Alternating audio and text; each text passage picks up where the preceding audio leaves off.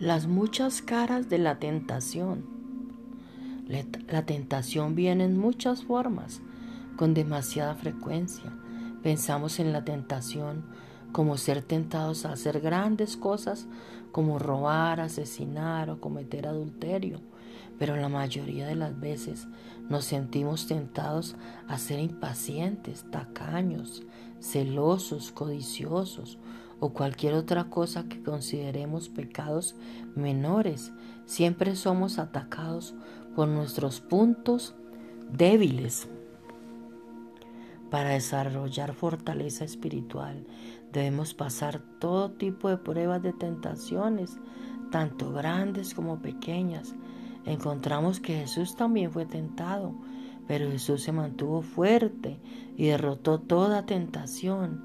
Creo que Dios supo de antemano que Jesús pasaría la prueba y creo que Él confía en que nosotros también pasaremos muchas de nuestras pruebas.